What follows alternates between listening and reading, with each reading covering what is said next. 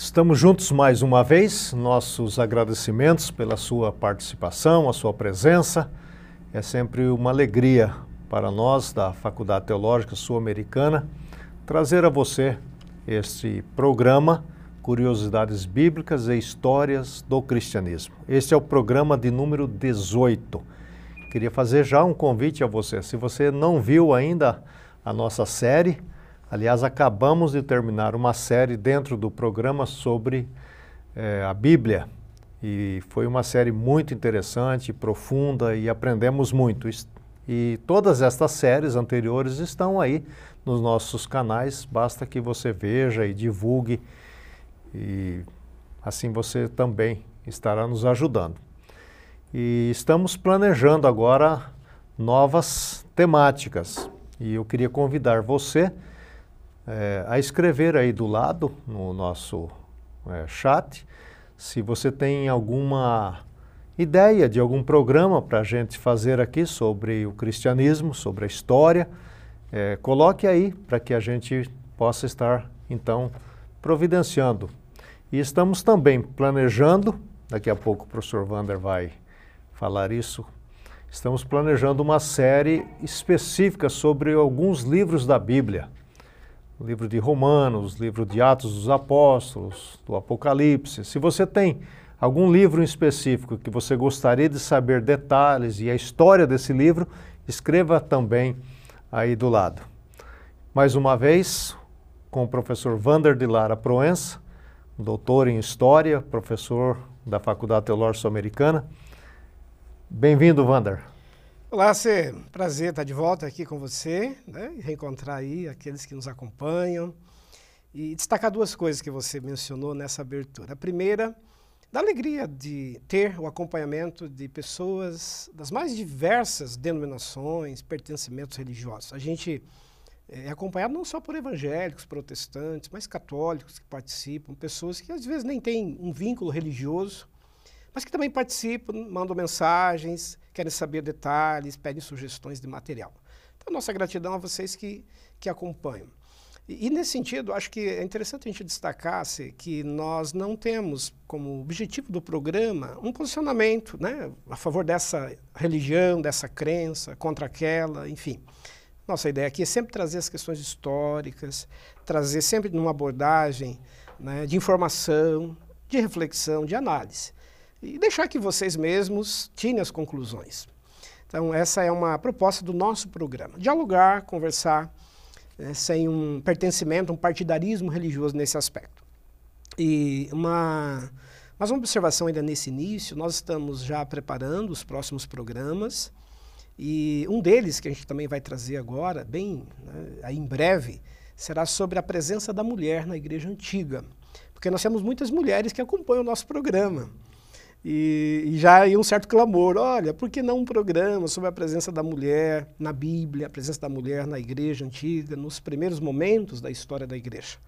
Então, aguarde aí que a gente vai trazer em breve um programa específico sobre isso. Exatamente, já estamos planejando e essa é uma temática importante, a presença da mulher, que foi muito, muito especial nos primórdios e no decorrer da história. Né? A gente, até hoje, é, segundo estatísticas, de 10 missionários nos campos, sete são mulheres. Então nós temos que, de fato, olhar a participação da mulher.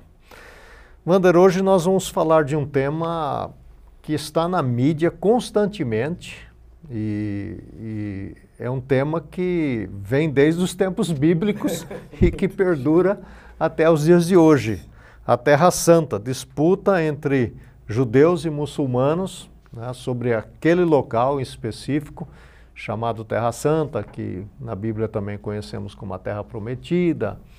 Então vamos começar sobre essa temática e, e vamos ver por onde caminhamos.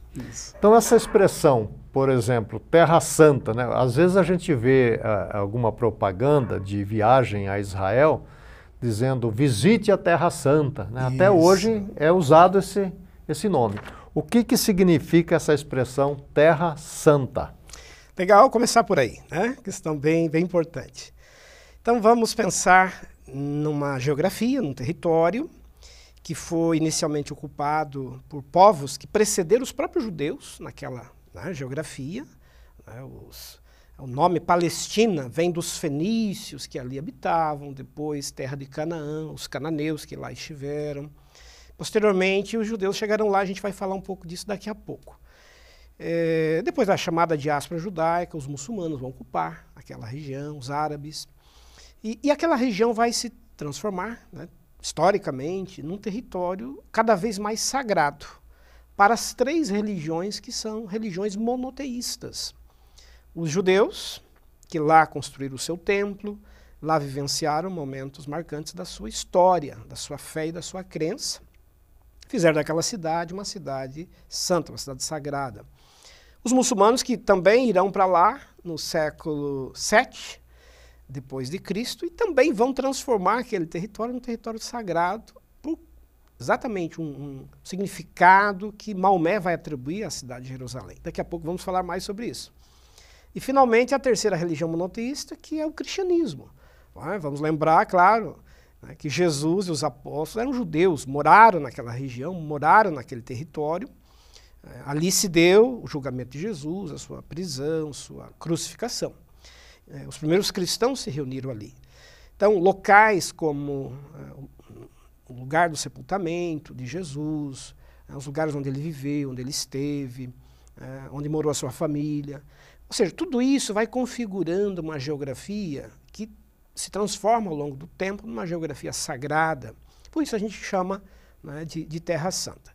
E do ponto de vista da ocupação, esse território tem hoje a presença de um Estado judeu, que é o Estado de Israel, tem um Estado que é chamado e declarado Estado palestino, constituído pela Cisjordânia, que é onde está a sede administrativa do Estado palestino, e a faixa de Gaza, que é uma região bem importante, litorânea. A cidade de Gaza é a maior cidade. É, e essas duas regiões sob controle muçulmano, tanto a Cisjordânia quanto a faixa de Gaza, né, tem uma, uma dominação islâmica. Especificamente a faixa de Gaza controlada pelo grupo Hamas, que é um grupo radical é, do islamismo. Agora, Wander, é, ainda pensando nessa geografia da Terra Santa, quando a gente pensa na história de Israel e na história da igreja primitiva, a maior parte dessa história se dá nesse território, não é isso? Esse é um território que aparece com recorrência nos, nos escritos bíblicos, sim. É, é, é o palco dos, dos, acontecimentos. Vamos lembrar que quando, lá no século XIX a.C., Abraão, aquele personagem, nós já falamos bastante dele aqui, ele surge no relato bíblico. E, e surge já sendo chamado, divinamente chamado, para ir para uma nova terra prometida. Que ele estava bem longe da Estava longe, ele estava na Mesopotâmia, região de Ur dos caldeus, na, na Caldeia, Mesopotâmia, uma outra, outro território histórico bem importante. E, e ali ele recebe um chamado para partir para essa terra, que é uma terra de promessa, é uma terra que foi entregue a ele como se fosse uma herança divina. E, e o próprio Deus diz lá: né? eu vou abençoar você, sua família, sua geração. Essa região será exatamente a região da Palestina. Então existe na, na história dos hebreus, na formação dos Ou seja, hebreus... Wander, isso é antes até deles terem ido para o Egito, né? Ele já, já estava ali, já né? estava ali. Nós estamos falando aqui do ano 1800 a.C. Uhum. Eles vão se estabelecer no Egito por volta aí de 1500, 1600 a.C. Então, já existe uma ocupação de hebreus guiados por Abraão, desse território chamado Palestina, né, que inicialmente era a terra dos fenícios, é a terra né, que tem ocupação do, dos cananeus, outros povos que já habitavam ali. E, e depois os hebreus vão para o Egito, passam por todo aquele período de escravidão, que nós já estudamos aqui também, e finalmente serão né, reconduzidos por Moisés por volta do ano 1200 a.C., para fazer um retorno à Terra Santa. Então eles voltam do Egito, voltam do exílio ou do tempo para onde eles já habitavam antes. Né? Perfeito, para a terra já de origem. Então por isso a, a, importância dessa dessa região, dessa geografia para os judeus. E é muito, é, eu acho que é sempre oportuno lembrar, o povo judeu é um povo que tem uma cidade como uma cidade sagrada, que é a cidade de Jerusalém, porque ali vai ser construído o templo né, por Salomão. E esse templo é o local do sacrifício, do culto, é o lugar onde estaria a morada de Deus, de acordo com a crença judaica. Então, os judeus, é, eles têm um vínculo de pertencimento a essa terra. É um povo que se vê apenas como pertencente àquele lugar. É, eles não são donos da terra, é como se a terra fosse. Eles fossem propriedade dessa terra, pertencência a ela. E o templo, né, que é um lugar sagrado.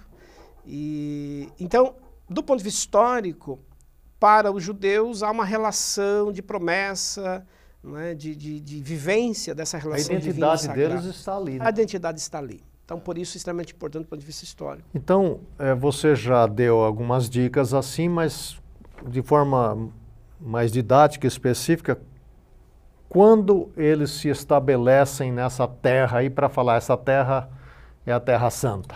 Ok, então reconstruindo aqui cronologicamente essa ocupação. Então, em 1800 a.C., Abraão lá na Mesopotâmia recebe o chamado divino para ir para essa terra. Eles vão, ocupam, permanecem lá enquanto família. Era uma, um clã, uma tribo, né, uma grande tribo. É, e ali vão ficar até por volta do ano 1600 a.C. Vão ficar por uns 200 anos, um pouco mais, quando então começa a, aquela experiência de ida para o Egito.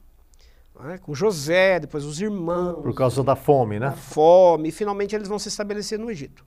Vão permanecer no Egito por um período longo e depois, por Moisés, serão guiados para uma, uma volta, um retorno. Em 1200 a.C., eles voltam à terra, né, que é a terra da Palestina, a terra de Israel, e se organizam ali inicialmente em, em tribos, sob o governo dos juízes, e aí por volta do ano 1000 vem a monarquia, vem o primeiro rei, e depois a história né, segue com eles vivendo e ocupando esse território de forma é, bastante organizada politicamente em tribos, e mais debaixo de uma monarquia.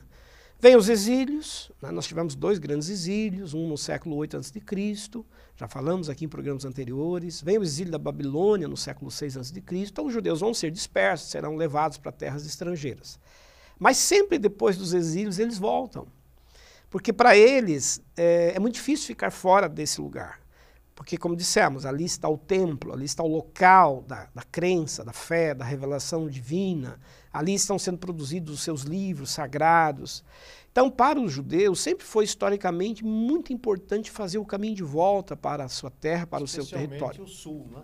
Exatamente, especialmente o sul. Porque o norte vai cair né, no, no, no século VIII, com o reino do norte, as dez tribos, mas o reino do sul, centrado em Judá hum. e Benjamim, vai sobreviver, vai permanecer como a, a grande identidade, a grande etnia né, hebraica. E a Terra Santa é tão importante ser para os judeus que durante as grandes festas que eles faziam, judeus do mundo todo iam para lá, nas suas peregrinações. É, um exemplo bem pontual, nos dias de Jesus, a cidade de Jerusalém possuía em torno de 60 mil habitantes. 60 mil. Claro, para a época, uma cidade até considerável em termos de população. Na época da Páscoa, essa população ia para 120 mil pessoas. Dobrava. Dobrava. Judeus do mundo todo iam para lá para visitar os locais sagrados, fazer os ritos do templo, fazer as purificações. Então, é, todo judeu, mesmo morando fora de Israel, espalhado por todo o mundo antigo, na, na primeira grande diáspora do exílio, é, eles têm um sonho de visitar a cidade pelo menos uma vez na vida. Então, essa ideia é que todo judeu deve ir a Jerusalém pelo menos uma vez na vida, para estar lá né, e vivenciar a sua fé. Então, historicamente, é uma cidade muito importante para os judeus por conta dessa trajetória né, de, de relação com o sagrado, com o divino. E a gente ainda vai retornar a essa temática daqui a pouco com outras perguntas mais específicas, Walter. Isso. Agora, é, como você falou dos judeus, né, é, em relação à Terra Santa, é, os muçulmanos também têm esse apego a esta mesma terra. E isto se dá como, qual é a história desse povo em relação a essa terra? Como é que eles se estabelecem? Como é que eles também criam essa identidade com a terra? Que legal essa questão, bem importante. Por quê? Porque aí nós entramos no segundo capítulo, vamos dizer, dessa história e desses conflitos. Então vamos também reconstruir aqui historicamente a relação de muçulmanos com esse território, que vai torná-lo também um território sagrado para a fé islâmica.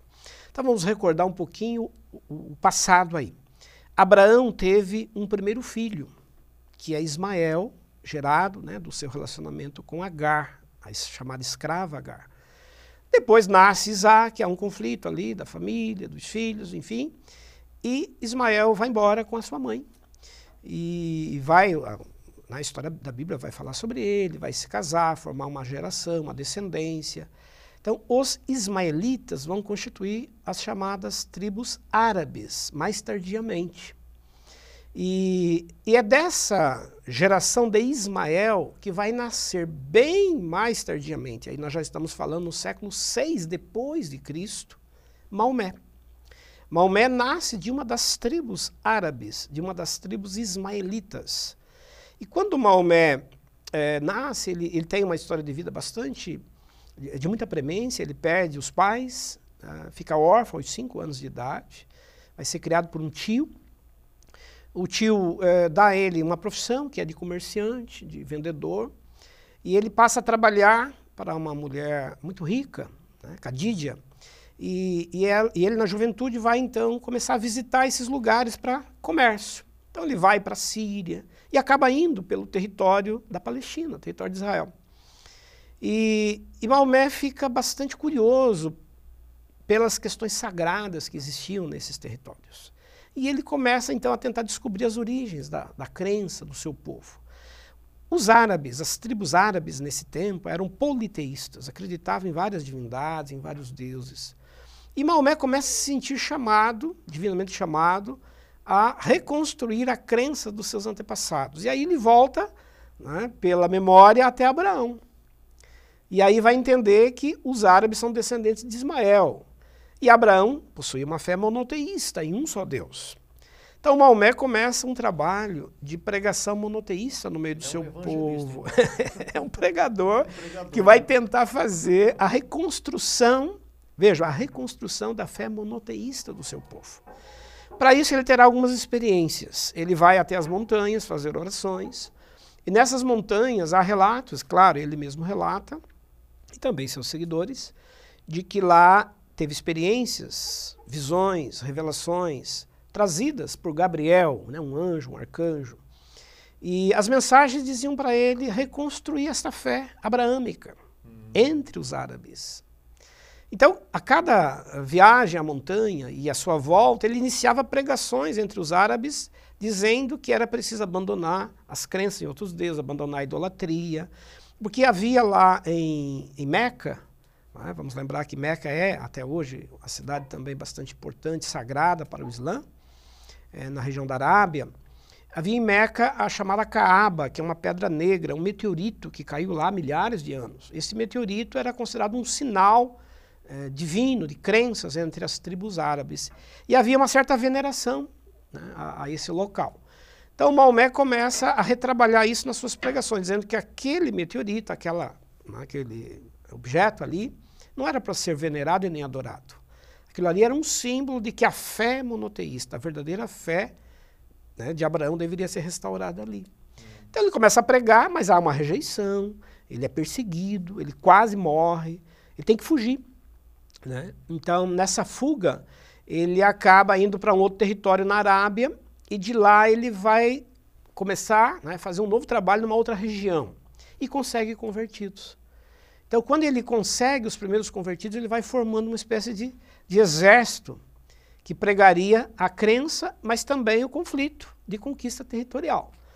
E, e, é com essa força que ele vai constituindo que ele vai finalmente conquistar o território da, da Arábia, né, de um modo geral, a região de Meca, e tanto é que quando ele morre, Maomé nasce no ano 570, morre no ano 632. Quando ele morre, praticamente toda a região arábica, todas as, as tribos é, da Península Arábica já estavam convertidas ao Islã. Então, as pregações de Maomé que vão constituindo o Islã, que ainda é uma crença oralizada, é uma crença ainda sem livros. O Alcorão, que é o livro sagrado, só será né, construído e elaborado depois da morte dele pelos califas. Mas com a morte de Maomé, no ano 632, ele deixa uma mensagem, um legado, de que eles deveriam continuar avançando com a pregação do Islã para outros territórios, inclusive para ocupar territórios que eram importantes para Abraão. E um desses territórios, evidentemente, era Jerusalém. Por causa do passado de Abraão, por causa da promessa que Deus havia feito a Abraão de que aquela era a cidade da promessa. Como os árabes entendem que Ismael é o filho legítimo, porque ele nasceu primeiro, então ele seria o grande herdeiro dessa herança de Abraão, então eles vão reivindicar a conquista da Terra Santa, a conquista de Jerusalém, como a herança que era de Ismael. Então, já logo após a morte de Maomé, no ano 638, o califa Omar vai organizar um grande exército e eles vão é, ocupar o território de Jerusalém. Porque os judeus já não estavam mais morando em Jerusalém em grande número nesse tempo, porque já haviam perdido o seu território na guerra contra os romanos. Isso, era, é uma pergunta que eu vou fazer para você. Vamos conversar daqui a pouco sobre isso. Então, é, Jerusalém e a Palestina eram territórios ainda com presenças de cristãos, de judeus, mas não havia uma força política comandando né, a Palestina nesse tempo. Por quê? Porque o Império Romano do Ocidente já Ou seja, quando, quando o, o, é, é, Roma destrói né, o, o templo, é, ele, ele não só. É, porque o templo estava vinculado à identidade do povo judeu, Correto. certo? Quando ele destrói o templo, num certo sentido, aquele território ficou enfraquecido. Bastante. Deu oportunidade, então, para que isso, acontecesse novas, outras conquistas, outros povos pudessem fazer incursões. O povo estava fragilizado. Fragilizado. Os judeus não tinham mais autonomia política, não tinham mais organização política e nem tinham ocupação mais daquele território uhum. do ponto de vista administrativo. Inclusive é, em termos de exército, né? Exatamente, não tinha mais como fazer qualquer resistência. Então, os árabes vão, né, guiados pelo califa Omar, e conquistam Jerusalém. Essa conquista de Jerusalém vai significar a construção ali de uma mesquita, que é o local sagrado do Islã para a É a mesquita que está lá hoje? É a mesquita que está até hoje lá. Quando a gente vê a imagem de Jerusalém, uma das primeiras imagens é aquela, aquele templo com uma abóboda dourada, né, que se destaca no cenário. E onde é que eles constroem a mesquita? Exatamente no local do antigo templo judaico. Então, o antigo templo judaico havia sido destruído no ano 70 pelos romanos, restar apenas o muro das lamentações, ou restou apenas o muro que das o, lamentações. Os romanos deixaram no, no, chão. Completamente, não ficou pedra sobre pedra, como Jesus havia inclusive predito. Uhum. Restou apenas o muro, ou restaram os muros. E aí os muçulmanos, liderados pelo califa Omar, construíram a primeira mesquita exatamente no local onde era o antigo templo de Salomão. Que era a, a reconquista da, da, da, herança do Abraão. Do né? Abraão. Que o, é o que o Maomé estava Maomé estava exatamente Querendo, propondo né? que pudesse reconquistar e reconstruir. Então, nesse é, momento, Jerusalém vai assumir uma dimensão sagrada para o Islã. Por quê? Porque finalmente, finalmente, a herança de Ismael está sendo devolvida aos seus herdeiros, aos seus descendentes. Então, concluindo essa questão, por que, que Jerusalém é uma cidade sagrada para o Islã? A gente poderia então apontar pelo menos duas grandes razões. A primeira, que o próprio Maomé é, esteve em Jerusalém algumas vezes, fisicamente, mas também há relatos, né, pelo próprio Maomé, de que em alguns dos seus sonhos e visões ele foi levado pelo, pelo anjo Gabriel até Jerusalém. E lá ele recebeu promessas divinas de que aquela cidade seria entregue ao seu, ao seu verdadeiro herdeiro, que seria Ismael. Então, Maomé, nas suas pregações, ele atribuiu uma sacralidade a Jerusalém de que o anjo, ou arcanjo Gabriel, havia dado a ele a, a promessa divina de que ali se tornaria ou se transformaria uh, num território sagrado do Islã. E a segunda razão é, é que nós temos, a, depois da morte de Maomé, né, o corpo dele está sepultado em Medina, que é uma cidade na Arábia, depois da morte de Maomé, acredita-se, a partir do Islã, que Maomé foi assunto ao céu. No momento para ele ser assunto, levado ao céu, o, o, os anjos o levaram até o local do templo de Jerusalém, e daquele local ele foi assunto ao céu. Exatamente do lugar onde está a mesquita de, né, de, de Omar hoje. Então, para o Islã, Jerusalém se transforma na cidade, na terceira cidade mais sagrada. Então, por ordem, nós temos na cidade de Meca, onde Maomé estabeleceu a sede do Islã. Todo muçulmano tem que ir pelo menos uma vez na vida a Meca. Lá está a Kaaba, a Pedra Negra, que é um símbolo da fé monoteísta. Segundo lugar sagrado do Islã, Medina, onde Maomé foi sepultado, está lá o seu corpo. Muçulmanos do mundo todo visitam Medina. E, finalmente, a terceira cidade sagrada do Islã, Jerusalém, por essas razões que nós acabamos de dizer. Né? E se a gente quisesse ainda acrescentar uma terceira razão, acho que é possível a gente fazer isso, é, na escatologia, nós vamos falar um pouquinho depois adiante sobre isso, na escatologia do islamismo, ou seja, as questões que envolvem o fim, o futuro apocalíptico, acredita-se que Maomé voltará à Terra juntamente com os profetas para julgar a humanidade juntamente com os profetas na cidade de Jerusalém. Então Jerusalém é palco, será palco de um acontecimento também apocalíptico futuro. Agora, Wander, só para encerrar essa questão, é, para que a turma aí é, se localize, Meca está em que lugar? Medina, Jerusalém está em, em, Israel e Meca e Medina estão em que países hoje? Ok, na Arábia. São cidades da Arábia. Meca né, é o grande centro da, da, Arábia, até pela fé islâmica lá existente. É a sede, é onde Maomé nasceu. É, é a cidade onde todo judeu, aliás, todo muçulmano precisa ir pelo menos uma vez na vida. E quem não é muçulmano pode ir, Wander? Pode visitar, mas... É, pode mas não talvez nos dias... É, nos dias sagrados existe um calendário no Islã, é, anual, quando então muçulmanos do mundo todo vão a Meca. A gente observa reportagens sobre isso. 2 milhões de muçulmanos, por exemplo, ocupando em condições normais. As, as imagens são impressionantes. Impressionantes, uma multidão, né, um mar de gente fazendo ali os ritos do Islã. Eles precisam é, circundar sete vezes a Caaba, no sentido anti-horário, fazendo orações de arrependimento, de confissão de pecados.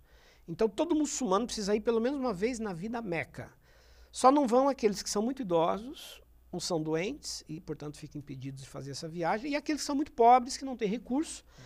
Mas todo muçulmano que não pode ir deve enviar alguém por ele alguém vai. Alguém da família, um conhecido, um amigo. E, eh, e as orações também são feitas é, voltadas, né? Sempre voltadas para Meca. Para Meca, é, né? Todo o rito islâmico é voltado para Meca. Todo muçulmano sabe, né, por estratégias de localização geográfica, onde está a, a Meca. Uhum.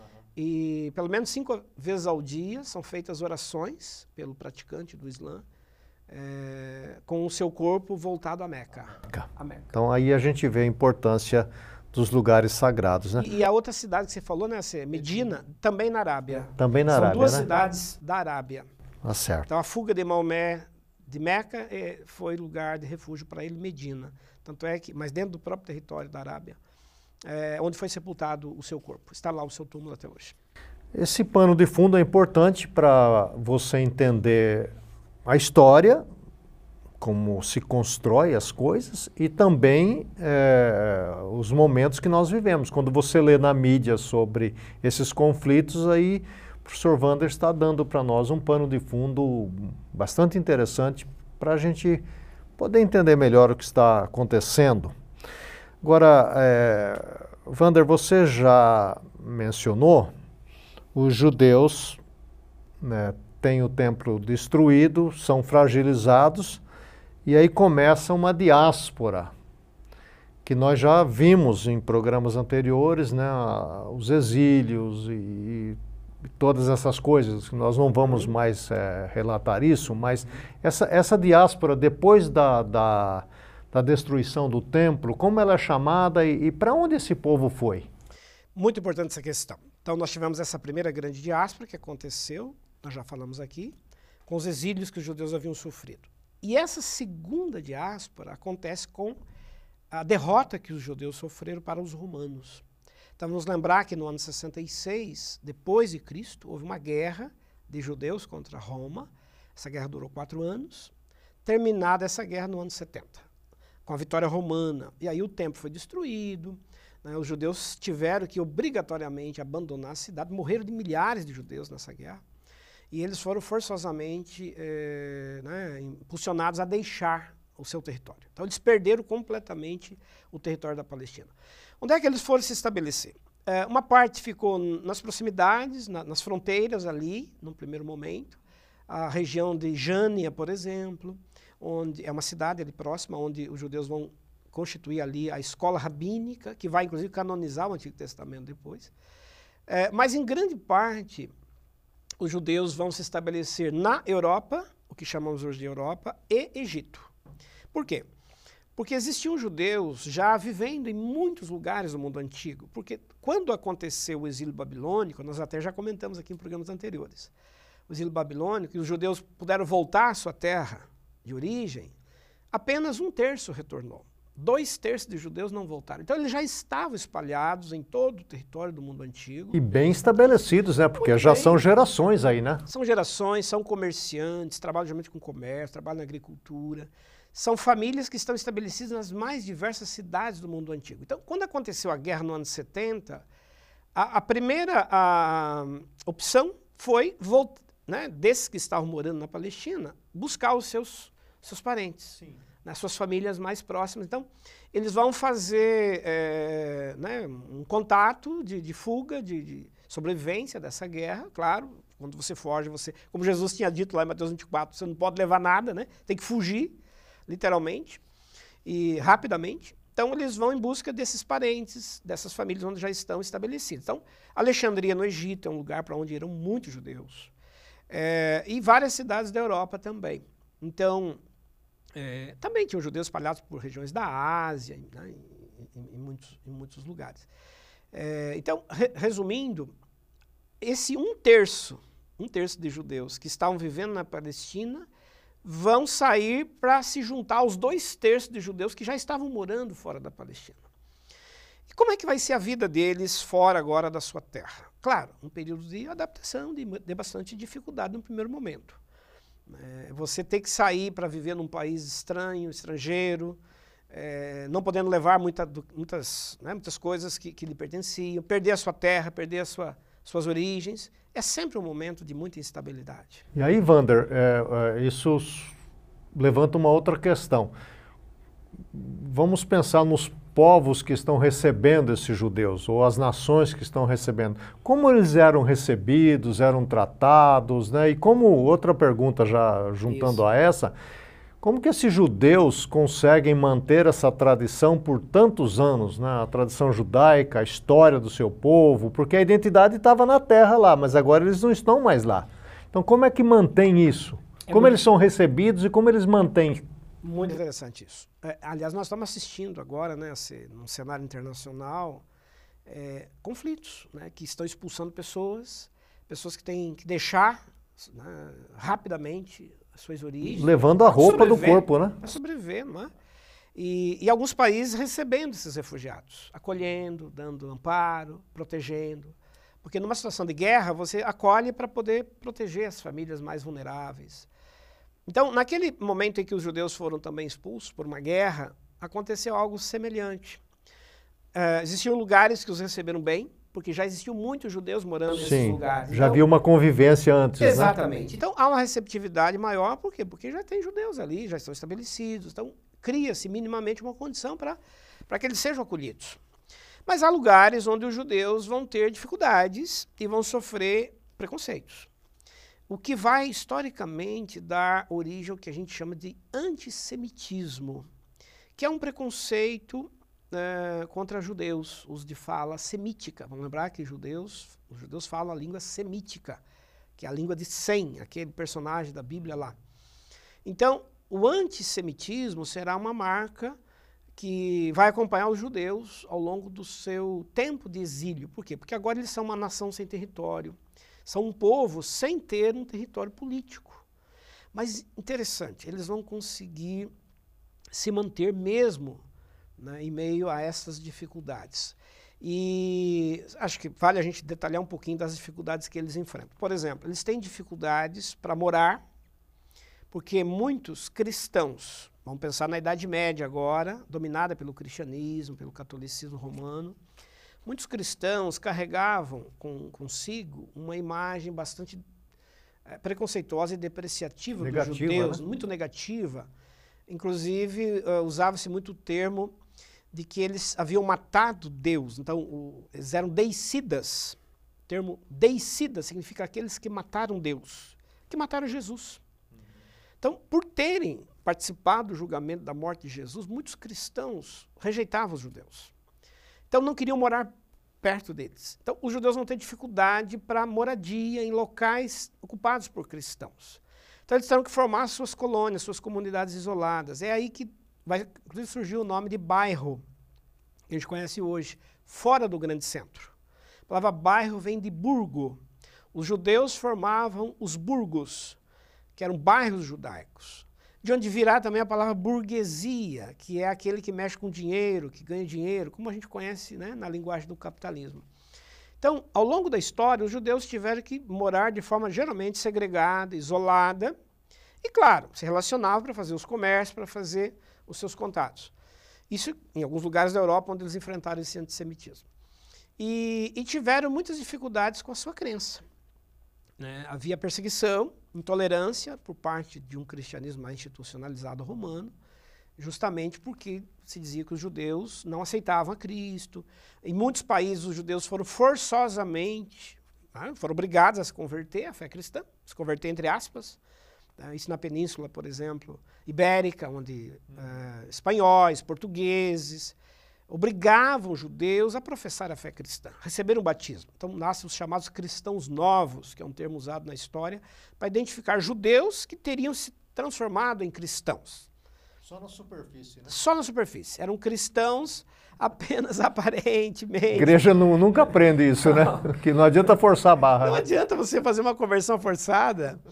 E eles continuavam, por exemplo, iam a, a, aos ritos católicos, cristãos, mas continuavam praticando né, na, na casa, no ambiente doméstico, o seu culto. O seu a mesma rito. coisa se deu, guardado as proporções, quando trouxeram o povo da África e forçaram a ser cristão. Serem batizados, convertidos. Batizados, convertidos, mas eles iam na missa, né, no caso dos africanos, no domingo e na sexta-feira, ou nos demais dias, faziam seus ritos sagrados. Exatamente. Então, os judeus, durante todo esse tempo, continuarão fazendo, né, mantendo seus costumes, guardando o sábado, praticando circuncisão, que são elementos bem importantes da sua identidade. E aí, assim, a gente pega a outra parte da sua pergunta. O que que, o que, que manteve esse povo judeu durante séculos? Porque eles só vão começar a voltar à sua terra no final do século XIX. Muito tempo, né? Muito tempo. São aí quase praticamente 20 séculos de diáspora, de dispersão pelo mundo antigo, né, pelo mundo antigo, mundo medieval e mundo contemporâneo. É, então, o que, que os manteve unidos durante esse tempo? Se a gente pudesse destacar aí pelo menos uh, três ou quatro questões, a gente poderia dizer: primeiro, a crença monoteísta. É um povo que não abre mão da sua fé monoteísta. Um só Deus ao longo da história, ao longo ainda resultado do, dos exílios anteriores, né? Exatamente. Fortalecido durante aquele tempo em que eles também foram provados a ter que crer em outras não é, deuses e divindades e eles se mantiveram firmes. Uhum. A, a, segunda, um segundo fator, a sinagoga. Já falamos de sinagogas aqui em programas anteriores. Se você não assistiu, pode ver lá. Que são os locais onde os judeus se reúnem para fazer o seu, seu rito, o seu culto, ensinar a lei, praticar a hospitalidade, o serviço social. Então, a sinagoga é um lugar de educação e de ensino, que mantém a identidade dos hebreus, dos judeus, em qualquer lugar onde eles vão se estabelecer. Nós vamos ter, então, centenas, milhares de sinagogas espalhadas pelo mundo para abrigar esses judeus que estão dispersos. É, um outro fator, a circuncisão. Eles continuam mantendo o rito da circuncisão, que é um rito identitário, que une esse povo, que mantém essa, esse pertencimento. E, e, talvez um quarto fator, o casamento, só entre eles. Só, entre eles. só se casam entre si. Claro, há exceções ali e aqui, mas, de modo geral, eles se casam é, né, entre membros da, da, do próprio povo, isso assegura, a, assegura duas coisas importantes: a identidade, a linhagem né, genealógica, e assegura também a língua, a fala da língua, do idioma. Então, por mais que os judeus se comuniquem, claro, conversam, com os demais países e povos onde eles estão estabelecidos. Eles têm a língua ainda. A língua hebraica ela é mantida ela é preservada no ambiente doméstico, no ambiente familiar, no ambiente do convívio das, das cerimônias. Uh, o livro, né, a Torá, a lei, que vai ser mantida ali como a leitura sagrada em hebraico. Então, é, são elementos que asseguram uma identidade, um pertencimento que vai fazer desse povo um povo sobrevivente. Vamos lembrar que na Segunda Guerra Mundial, a gente vai falar daqui a pouco um pouco mais sobre isso, 6 milhões de judeus são dizimados. 6 milhões né, pelo nazismo na Segunda Guerra Mundial. E eles sobrevivem. É? Eles ressurgem, se reconstroem.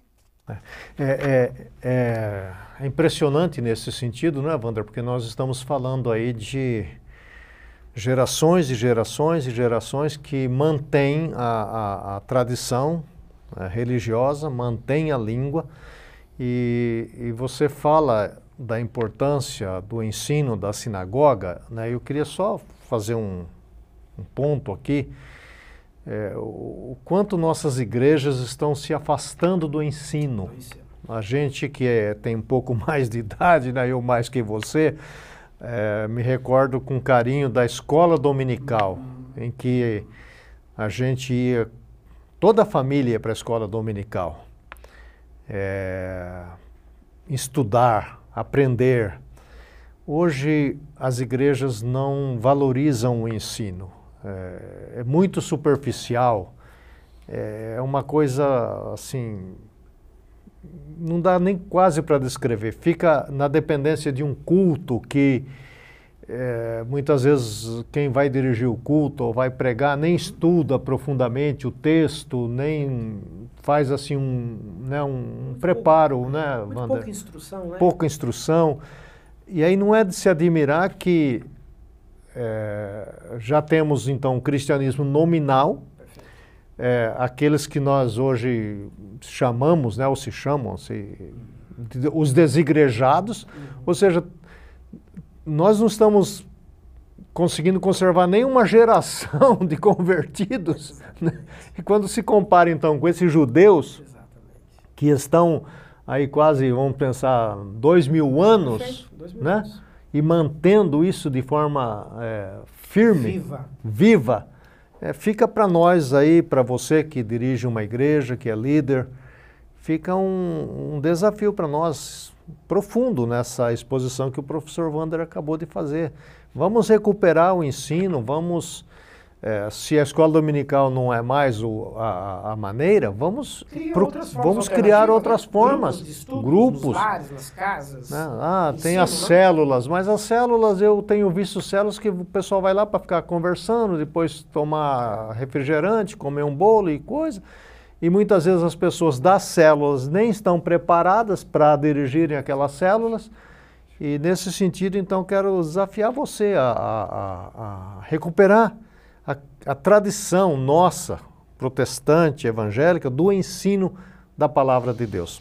Fundamental a ser, me permite uma parte nisso, é, o ensino, o conhecimento, a formação, ninguém toma, é, é a base de sustentação.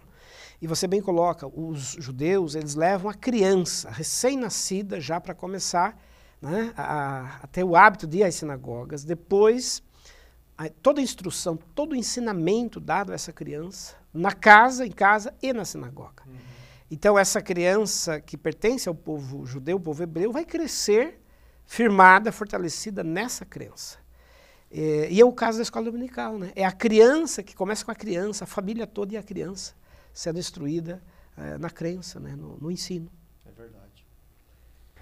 Vander, esse povo está longe da sua terra já por séculos, mas tenho a impressão que sempre saudoso, né, por causa da identidade com a terra. Quando começa esse movimento de um retorno à terra que nós estamos aqui dando o nome de Terra Santa, quando é que isso se dá? Quais são as, as coisas que vão forçar isso? Para que enfim eles retornem? Ok. É, Vejam, nós estamos falando realmente de séculos aí. Porque somente no final do século XIX, final do século XIX, é que judeus vão começar a planejar, né, a desejar um retorno ao seu território. Como você bem colocou assim, claro que isso sempre foi um sonho acalentado por eles. Eles nunca se conformaram em ficar fora do seu território. Aquela é uma terra sagrada, aquilo lhes pertenceu. Mas durante séculos esse território ficou ocupado por outros povos. Então vamos lembrar que a Palestina, depois de ser tomada pelos muçulmanos no século VII, nós já falamos aqui, pelo califa Omar, ela vai ficar sob controle islâmico, muçulmano, até o século XX. Até a Primeira Guerra Mundial. É muito tempo também. De 1914, né? muito tempo. E principalmente o chamado Império Otomano, que é o Império Islâmico, que vai, né, por volta aí de, de ano 1200, 1300, ocupar aquele território e vai impor ali a sua, né, o seu controle político. E, e aí no final do século XIX, alguns judeus começam a fazer um caminho de volta, tentar fazer um caminho de volta, é um movimento que a gente chama de é, sionismo. Individualmente, eles for, começaram a voltar aos poucos. Exatamente, famílias, aos né? poucos. Né? É, há um jornalista. Não, não, havia, não era uma coisa organizada ainda, é, né? Há um jornalista húngaro, que come, ele é judeu, e que começa um movimento que vai crescer na Europa, uhum. chamado movimento sionista. Sion vem da palavra Sião, que é uma, um outro nome dado a Jerusalém, né? Onde está o Monte Sião, o Monte Sagrado.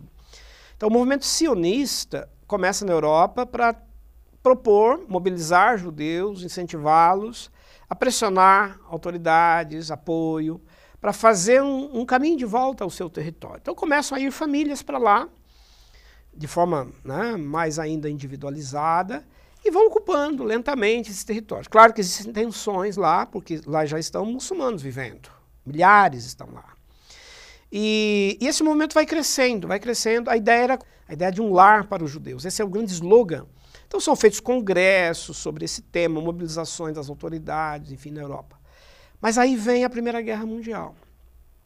Primeira Guerra Mundial de 1914, que termina ali em 17, basicamente, é, ela vai por fim ao controle muçulmano da Palestina, porque os turcos otomanos vão perder politicamente aquele território, e quem vai assumir são os ingleses.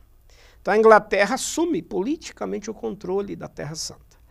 E, e aí os judeus vão ter um, um pouco mais de oportunidade durante esse tempo de ampliar o sionismo. Até porque tem muitos judeus na, na, muito. na, na Inglaterra, né? na Inglaterra, exatamente. Então isso vai facilitar muito historicamente o retorno deles. Daí eles voltam, começam a voltar. Mas aí vem a Segunda Guerra Mundial. E a Segunda Guerra Mundial, de, 1940, né? de 1945, ela foi assim o golpe final que, como nós falamos, né, o nazismo, Hitler, enfim, todo o movimento que aconteceu de segregação dos judeus, o holocausto, né, é, os lugares de sacrifício, onde eles foram literalmente sacrificados, 6 milhões de judeus mortos durante a Segunda Guerra, de forma aviltante, de forma violenta. 6 milhões. Então, isso causou impacto na humanidade. Tanto é que, terminada a Segunda Guerra, a ONU, capitaneada aí pelos Estados Unidos, pela Inglaterra, então, é, essas potências que saem vencedoras da, da, Segunda Guerra começam a organizar um possível retorno agora de judeus, mas de forma é, é, oficial. Então, devolver um território para eles. Então, é criado em 1947, por uma votação da ONU, o novo Estado de Israel. Para criar o novo Estado de Israel, eles tiveram que pegar uma parte, claro que estava sob ocupação islâmica, muçulmana lá. E para a gente ter uma ideia do território, 55% do território ficaria com os judeus, né? E, e, os outros 45% com os muçulmanos. Claro que isso causou uma polêmica, os muçulmanos não aceitaram, mas a ONU oficialmente aprovou. E em 1948, 1948 foi então criado né, o Estado de Israel, o novo Estado de Israel, com uma nova capital, Tel Aviv, que é a capital política de Israel. Então, com a criação do Estado de Israel, começa um grande movimento, um afluxo de judeus indo para lá. Incentivados para ter uma terra agora, para ter né, uma ocupação de, de é, na agricultura, no comércio, reconstruir a, aquele território como o seu território. É, como é que os muçulmanos viram isso? Evidentemente que não aceitaram. Tanto é que, uma vez instalado o Estado de Israel, já no primeiro ano há uma guerra né, sírios, egípcios, é, iraquianos se unem, são nações muçulmanas, se unem e fazem uma guerra contra o novo Estado de Israel que tá, já está instaurado lá. Mas aí, com o apoio dos Estados Unidos, com o apoio da Inglaterra, os judeus conseguem resistir né, e, e vencem essa primeira guerra que dura um ano. Ao vencer essa guerra, 800 mil muçulmanos, 800 mil muçulmanos vão ter que ser desalojados né, expulsos desses territórios. Eles começam a perder aqueles 45%. Começa a perder, aquilo vai ser reduzido. É. E aí eles vão se concentrar ali em outros territórios, nas fronteiras, enfim. Mas foi instaurado o Estado de Israel. E aí nós vamos ter, em 1967, uma nova guerra. Então, os judeus se vendo ameaçados, é, né, eles dizem que seriam invadidos, porque se imaginava que egípcios e sírios iriam invadir o território da Palestina. Eles fazem uma guerra de seis dias e vencem essa guerra. E nessa guerra, o que, que eles conquistam? Eles conquistam grande parte do território. Né? Então, quase 80% do território agora vai ser dominado e conquistado pelos judeus. Então, toda a cidade de Jerusalém, por exemplo, passa a partir daí sob o controle é, judaico. Que vamos lembrar, quando a ONU criou o Estado de Israel, ela demarcou. Então, uma parte vai ficar para os muçulmanos, que é onde está a região né, da Cisjordânia, faixa de Gaza, e a outra parte ficaria para os judeus. E duas regiões ficariam como regiões internacionais. Belém, por causa dos cristãos, e Jerusalém, porque Jerusalém tem a mesquita islâmica, tem o Muro das Lamentações e tem também todo o simbolismo cristão. Tem uma cidade antiga ali que é ocupada pelo, pelos muçulmanos. Pelos muçulmanos. Há uma parte que é ocupada por eles. Eles têm um controle territorial ali. Então foi criado um acordo para que Jerusalém pudesse abrigar esses grupos diversos lá. Então judeus, muçulmanos e cristãos poderiam ocupar a cidade de Jerusalém, frequentá-la, estar ali. Por quê? Porque ali era um lugar sagrado né, desde os tempos históricos. Bom, mas essa Guerra dos Seis Dias, ela mexeu na configuração. E muitos territórios novos foram incorporados ao Estado de Israel. E aí os muçulmanos foram cada vez mais confinados, segregados, ref, né? segregados refugiados para ficar na faixa de Gaza e na Cisjordânia. Né? E os judeus ocuparam ali as colinas de, né, de, de, Golã, onde estavam ali também muçulmanos, eles chegaram a conquistar por um tempo, a península do Sinai, que era uma fronteira com, com o Egito. Então essa guerra dos seis dias, uma guerra, guerra muito rápida, mas que deu a Israel uma projeção e um controle territorial muito maior. É, depois disto vem movimentos palestinos para reconquistar o território. Para recuperar um pouco, né? A autoridade palestina, com Yasser Arafat, nos anos 70, que cria a autoridade palestina. E, e é um movimento que foi crescendo, crescendo ao ponto de agora, no século XX, haver uma proposta na ONU da criação do Estado palestino. Então, em 2013, né, dos 193 países filiados à ONU, 137 reconheceram o Estado palestino como um Estado é, politicamente demarcado. Mas há resistência. A ONU oficialmente os recebeu apenas como visitantes e, e pertencentes é, de forma assim. Ainda não é oficial. Não é oficial, não oficial. Então, é, o Estado de Israel está estabelecido lá, cresceu muito geograficamente. A cidade de Jerusalém é uma cidade que tem essas divisões religiosas e sagradas, mas nós temos assim uma, uma ocupação hoje bastante alterada daquela primeira geografia que aconteceu em 1948, quando eles voltaram para lá. É, nós temos os assentamentos judaicos que ocupam territórios, territórios. que são muçulmanos. Territórios. Pedaços dentro do território é, Isso, é, palestino. Palestino, né? e temos muçulmanos morando também em territórios sob controle judaico. Então, isso é resultado dessa volta e desse retorno que os judeus fizeram é, a partir de 1948. Hoje moram na Palestina, no território de Israel, melhor dizendo, é, em torno de 8 milhões de judeus. A metade está lá. A outra metade está espalhada ainda pelo mundo. Nós temos hoje uma população de aproximadamente 16 milhões de judeus no mundo, 8 milhões estão lá. E os palestinos também é, são numerosos são lá. numerosos, são aí mais de 4 milhões, 4 milhões e meio, né, é. de, de, palestinos ocupando é, é grande, não, Gaza, é, não é pouca gente não. É muita gente. Porque eles estavam lá, né? Tem que lembrar que eles eram 100%, 100%. certo? Eles ocupavam 100% daquele território e hoje estão com uma pequena parte por conta dessas divisões que aconteceram aí no pós-guerra. Então, o, o, professor Vander deu uma explicação aí do que, que aconteceu. Né? O Brasil, inclusive, teve participação na criação do Estado foi, né? de, de, de, de, de, Israel. Israel. Né? Oswaldo Aranha, né? que naquele momento presidia a ONU, foi. era um dos, foi um dos responsáveis para assinar o documento que reconheceu, né, em junho de 1948, o novo Estado de Israel. Então, os conflitos surgem, lógico, né? É porque num certo aspecto eles é, os muçulmanos são 100%. De repente você traz esse outro povo aqui que o muçulmano está falando, eu não tenho nada a ver com isso. São gerações. nós, nós estamos aqui, aqui já há séculos, séculos certo? E, e esses conflitos começam, mas não terminaram ainda, terminaram. não é? Quais são os conflitos que a gente ainda vai, vai perceber hoje em relação ao que está acontecendo lá? E, e, a gente vê isso todo dia, né? Liga a televisão, conflito, um atentado, né, bombas. Vamos lembrar que os muçulmanos nunca, como você bem colocou, nunca aceitaram essa, não é? Essa separação, essa perda, esse recorte que foi feito nesse território. É, vem lutando para reconquistar o que a ONU havia dado a eles, mas que depois os judeus alteraram a geografia e ocuparam. E é importante dizer que existem grupos radicais islâmicos que ocupam aquela região, como por exemplo o Hamas. O Hamas está estabelecido na faixa de Gaza, controla a faixa de Gaza. Então nós temos hoje o Estado palestino, com sede ali na região da Cisjordânia, mas que agrega também a faixa de Gaza, que é uma região muito populosa. Só que a faixa de Gaza está sob controle no dia a dia de grupos radicais islâmicos como o Hamas. Então, constantemente o Hamas e outros grupos fazem ataques ou tentam tomar territórios que eles dizem ser pertencentes a eles.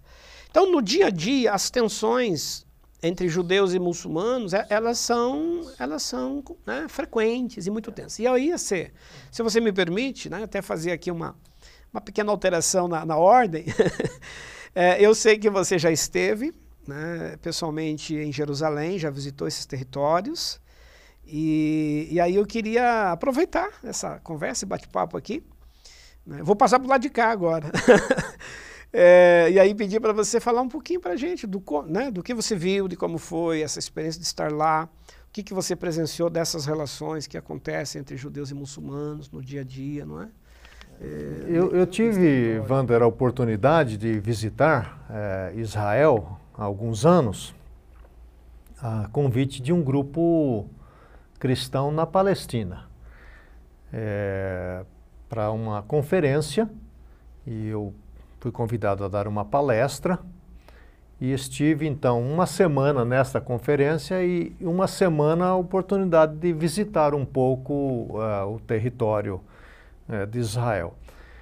Como você destacou, a tensão é muito grande. Desde a hora que a gente já chega no aeroporto, você já sente que você não está num lugar é, comum a outros lugares que você visita, né? Se você visita em outro país e tal, é diferente. A, a, a, a alfândega é diferente. É uma preocupação enorme. Com segurança. Com segurança. A segurança é um negócio. É. Eu nunca vi em todos os países que eu já visitei até hoje, eu nunca vi algo similar. Para você ter uma ideia, você já no avião, 200 quilômetros antes de aterrizar, você já não pode mais levantar do seu assento. Hum. Dentro do avião que está lá no Só. céu. não tem nada a ver ainda com, com, é? o, né? com o território, mas você já não pode levantar mais. Você é avisado. Né? Para ir no banheiro, vai agora, porque daqui, da agora para frente não pode mais. E quando chega então, é, as perguntas, é, as indagações, são, são um negócio pesado. E você, e eu ia para fazer uma, uma conferência dentro do Estado, ou dentro de um território palestino, que é Belém. Porque Belém hoje é na Palestina. Palestina. Geograficamente. Geograficamente. E, e, Belém está cercada, Belém e o território palestino dessa região que você falou, está cercada por um alto muro. Eu queria convidar você, inclusive, a olhar as imagens desse muro. É um negócio. Né, é um negócio impressionante a altura desse muro. Então, o que, que Israel fez? Israel construiu um muro ao redor dessa região e você não pode sair. Separando, segregando essas Segregou, duas regiões. Né? E essa região que está ao sul, ela é, é radicalmente da Palestina. Então tem, quando você chega nessa região, tem inclusive avisos que um judeu não pode entrar ali. Olha só, tá né? demarcado o território. Demarcado. E o palestino que mora ali, ele, tra ele trabalha, por exemplo, em Jerusalém, que é pertinho. Yeah. De, uh, Belém de Jerusalém é talvez uns 15 quilômetros, não uhum, mais que é isso, né? É. Mas para sair da Palestina, daqueles muros, tem que passar por um, um tipo de um, um pedágio. Uhum. E eles checam todas as pessoas que vão sair. Então é uma fila colossal para sair. E para entrar é a mesma coisa. E eles fazem isso todos os Todos dias. E o exército Controle, né? é, de Israel é que toma conta disso. Isso. Então, eles, eles vêm com aquelas metralhadoras, eles estão armados, eles já chegam impondo. Você abre o carro, sai do carro. Então, uma é fiscalização criteriosa. criteriosa e é constante aquilo. É lógico que isso então vai causar É. é, é, ressentimento certeza. né, por parte dos palestinos, porque, como você disse, o território era Era deles. deles. né? E aí você chega em Jerusalém, por exemplo, onde tem lá a mesquita, tem um muro que é do lado, né? Do lado. Você, você, sagrado. de uma certa distância, você vê o muro, como você falou para ver foto, né? É. Você vê o muro e já vê a mesquita. E aí tem a cidade antiga de, de Jerusalém, que basicamente é árabe. Né? E, e aí você começa a visitar os lugares sagrados, onde, por onde Jesus andou e essa coisa toda. E eu tive a oportunidade de ir a Nazaré, que fica lá, lá no norte. Sim. E quando você vai a Nazaré, já o clima é diferente, porque lá os judeus e os muçulmanos convivem. Então você anda, por exemplo, em Nazaré, você vê eh, eh, os letreiros da- das lojas em árabe e também em hebraico. O que você não vê lá Em outros embaixo, lugares. nos outros lugares, no sul, você não vê absolutamente isso. Então há um convívio ali mais amistoso. mais amistoso. Agora, uma coisa que me chamou muita atenção lá, Wander, você falou das três religiões lá, né? Ah, os cristãos hoje em Israel são palestinos, né? são árabes. São árabes. Eu fui a dois cultos eh, numa igreja palestina batista. Então é emocionante, você não entende nada naturalmente, porque o culto é em árabe, né? Mas assim, é emocionante você ver aquele povo árabe cantando aqueles hinos, alguns a gente conhece a letra, né? É, cantando aquelas canções para Deus, para Jesus. E então isso é interessante do ponto de vista até para nós hoje como igreja, porque a gente lê alguma dessas histórias que você está reportando de grupos mais radicais e a gente transfere para todo o povo palestino essa ideia de que basta ser palestino é terrorista. Pois, Exatamente. né? E, e é uma minoria que é terrorista. O povo palestino todo é um povo muito hospitaleiro, receptivo. Eu tive a oportunidade de ir na casa de um palestino. Olha, o, o que o cara pôs de comida lá, a gente não comia em um ano, né? Hospitalidade, né? Muito. Então, é, hoje a igreja cristã é, está basicamente no Estado palestino. Né? Lá na, na, na região onde eu fui, em Belém, há um seminário teológico. né? Eu encontrei os teólogos lá.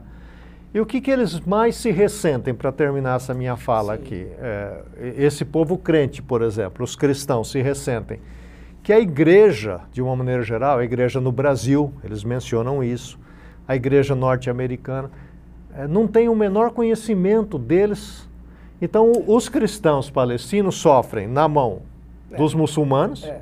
dos judeus e dos próprios cristãos, Cristãos de outros lugares do de mundo outros que lugares do os mundo, ignoram, né? que nesse sentido. ignoram né, essa realidade. E, e o o que você colocou, assim, muito bem, quer dizer, tem todo um estereótipo, já um preconceito, uma imagem, né? Ah, não, se é palestino, é violento e tudo mais. E até o desconhecimento de que também são cristãos, né? Cristãos amam a Jesus, eh, escrevem, é, estudam a Bíblia e como nós fazemos aqui no Claro. Brasil. E para eles, eles não entendem, por exemplo, é, alguém chegar lá com aquelas camisetas dizendo assim, eu amo é, é, Jerusalém, Uhum. mas eles sabem que aquilo é para para essa Jerusalém judaica, Judaica. né? É como se fosse um posicionamento político a favor dos Exatamente, judeus, construindo, exatamente. né? Um, um apoio a judeus contra os muçulmanos, né? Essa, essa é a questão né, que a gente acaba não entendendo, porque Israel hoje é uma nação política, não é o povo de Deus.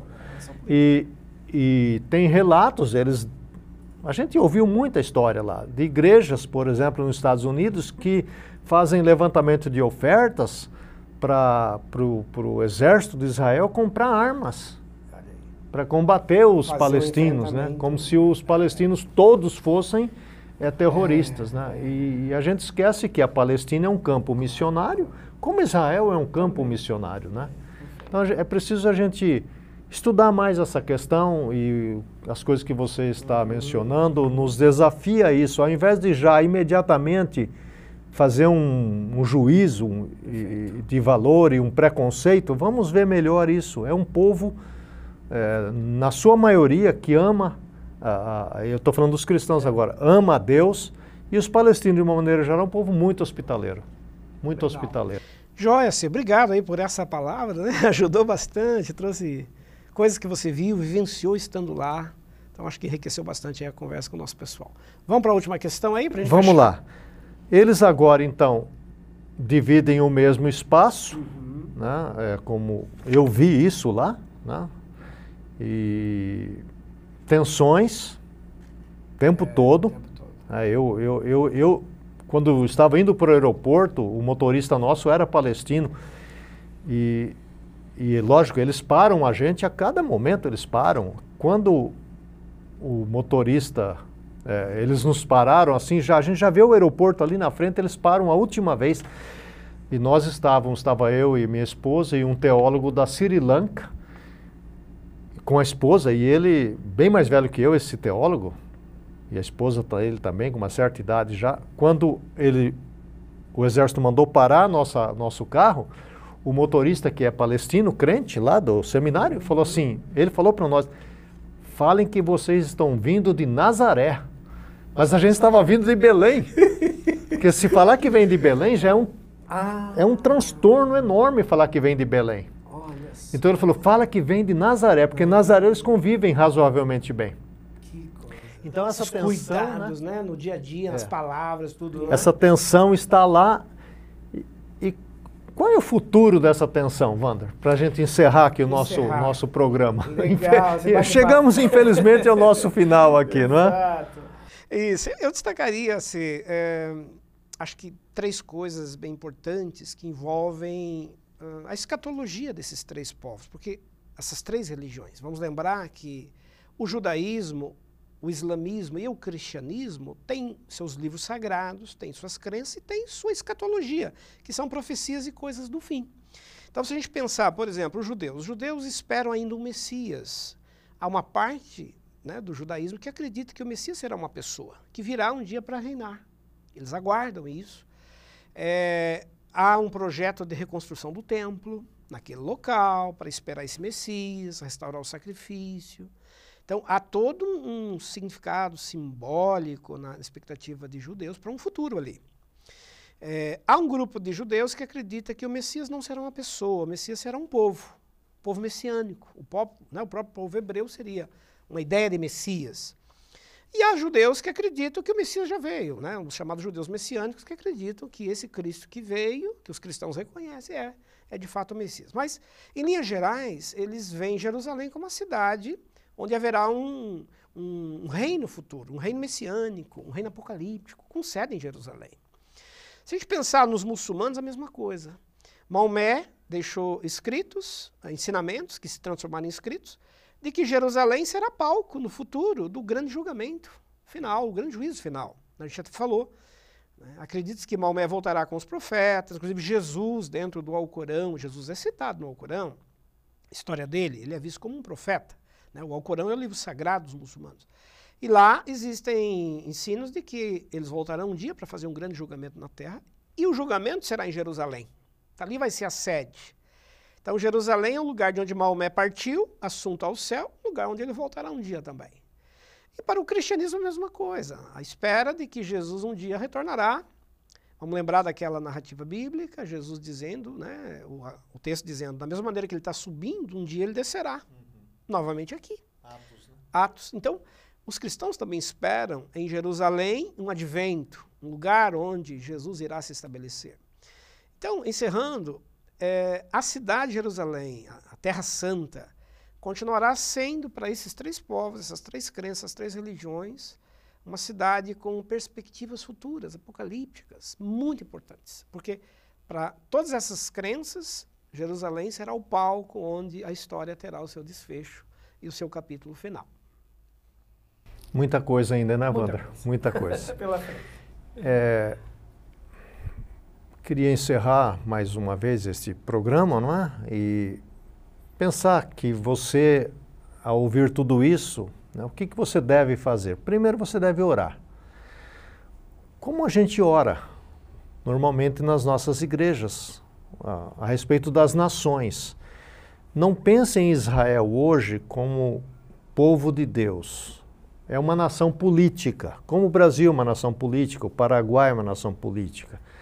Pense em Israel hoje como campo missionário. Pense na Palestina como campo missionário.